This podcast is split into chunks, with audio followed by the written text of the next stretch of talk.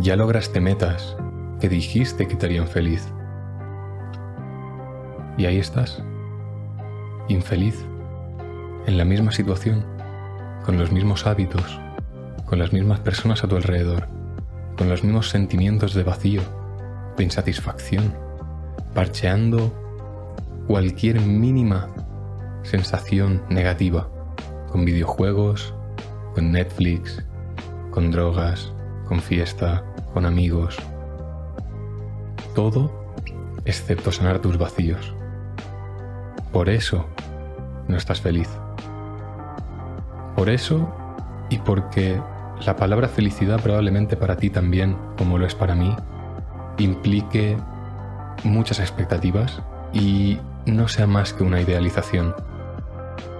Ya he hablado muchas veces sobre la felicidad y creo con mucha convicción que la palabra felicidad es una forma vaga de representar cosas positivas. Y cuando no tienes claro a por lo que estás yendo, de forma precisa, con, con detalle, sabiendo exactamente lo que estás buscando, entonces es difícil encontrarlo. Si a ti te dicen, oye, ve a buscar ese tronco del bosque que tiene rayas y la corteza de tal forma. Y tú dices, bueno, pues que hay un montón de árboles, ¿cuál quieres en concreto? Pues es lo mismo cuando dices, quiero sentirme feliz. ¿Qué quieres decir realmente? Porque feliz, felicidad, no es más que un positivo. ¿Quieres en concreto alegría? Quizá en concreto quieres adrenalina, quieres diversión, quieres entusiasmo, quieres gratitud, quieres satisfacción. ¿Qué buscas cuando dices felicidad? Fíjate esto, lo puedes hacer la próxima vez que vayas a decir, uy, me siento feliz. No digas feliz. Trata de buscar una palabra que sea más precisa y siempre la vas a encontrar, porque la felicidad no es más que una forma vaga de catalogar emociones positivas. Entonces, cuando tú dices busco felicidad, no sabes qué estás buscando en realidad porque no es algo concreto. La felicidad no existe, es una idealización. El concepto que tú tienes de felicidad cambia cada año. Si yo te pregunto hoy qué es la felicidad, me lo vas a describir, en función de lo que tú crees, porque no tienes ni puta idea. Pero luego si te lo pregunto de aquí a un año, si te lo pregunto hace un año, me dirías algo totalmente distinto probablemente. Porque he hecho este experimento con gente y todo el mundo me ha dicho cosas distintas al cabo del tiempo.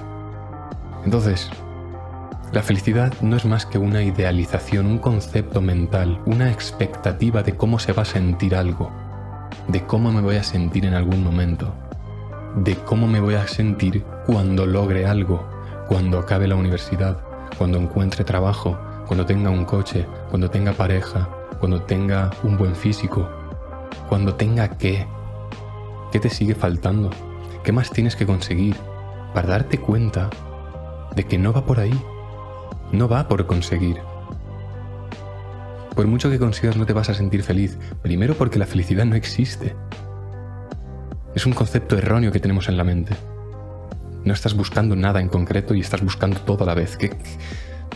No busques la felicidad, busca la paz, el amor, eso sí. Pero primero que cuando logres algo no vas a conseguir esa felicidad porque la felicidad, lo que digo, ¿qué es? No lo sé no es más que una vaga idea de cosas positivas.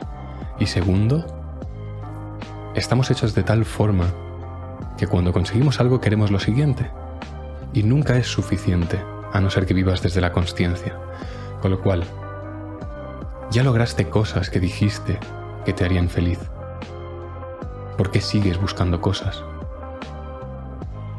¿Por qué te sigues creyendo a tu ego? ¿Por qué te sigues creyendo a tus pensamientos? ¿Por qué sigues creyendo que tener lo que a día de hoy te falta te hará estar feliz? Cuando hace cinco años decías, cuando tenga esto que ahora sí tienes, me sentiré feliz y no te sientes feliz. ¿Por qué sigues cayendo en la misma mierda? ¿Por qué sigues cayendo en la misma trampa del ego? ¿Por qué sigues buscando la felicidad ni siquiera? Como he dicho, para mí lo que tiene más sentido es buscar la paz buscar el amor, porque es equilibrio, es balance. En cambio, cuando tú buscas felicidad, felicidad es una polarización, es un positivo y las emociones son un péndulo. Un día estás positivo el otro estás negativo. Positivo, negativo. Y así todo el rato infinitamente. Con lo cual, ¿para qué buscas una cosa que de aquí a una semana te va a hacer estar negativo, triste, depresivo? ¿Por qué? Es que no lo entiendo de verdad. Lo que tienes que buscar, desde mi punto de vista, desde mi experiencia, desde lo leído, lo comprendido y lo reflexionado, es la paz y o el amor. Porque eso es el balance, eso es el equilibrio, es el centro. Y normalmente la respuesta en la mayoría de áreas de la vida, en general en la vida, está en el equilibrio. Y el equilibrio, una vez más, es paz, es amor. Simplemente quería hacer esta reflexión corta, no quiero que se alargue mucho más.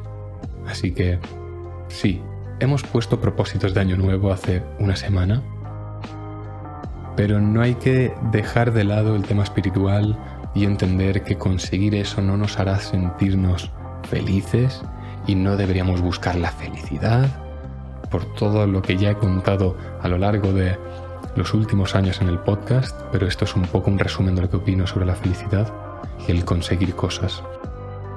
Sí que creo que el conseguir es interesante.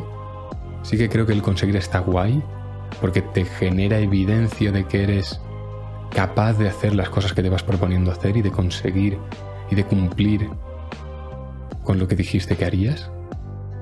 Pero lo interesante de lograr es el proceso, es en quién te estás convirtiendo a la hora de conseguir las metas. Y suena muy cliché, pero cuando llevas un tiempo en el desarrollo personal y le reflexionas realmente, es lo que tiene sentido. ¿Qué más da lo que has conseguido? Lo que importa es la persona que eres, la persona en la que te has convertido. Eso es lo que nadie te puede quitar. Tú dormirás tranquilo o no, satisfecho o no, en función de la persona que eres. Entonces, por eso lo interesante de lograr y tener metas no es lo que consigues con la meta. Es la persona en la que te conviertes para poder conseguir esa cosa. Eso es lo interesante. Nada más. No quiero alargarlo mucho más. Una reflexión cortita, interesante y a raíz de una frase que es la hostia que la escuché hace poco y te la repito por última vez. Ya lograste metas que dijiste que te harían feliz. Si consideras que el contenido que traigo te ayuda o te gusta, te entretiene, considera seguir el podcast, suscribirte al canal de YouTube y nada más. Como siempre, disfruta de la vida y nos vemos el próximo día. Chao, chao.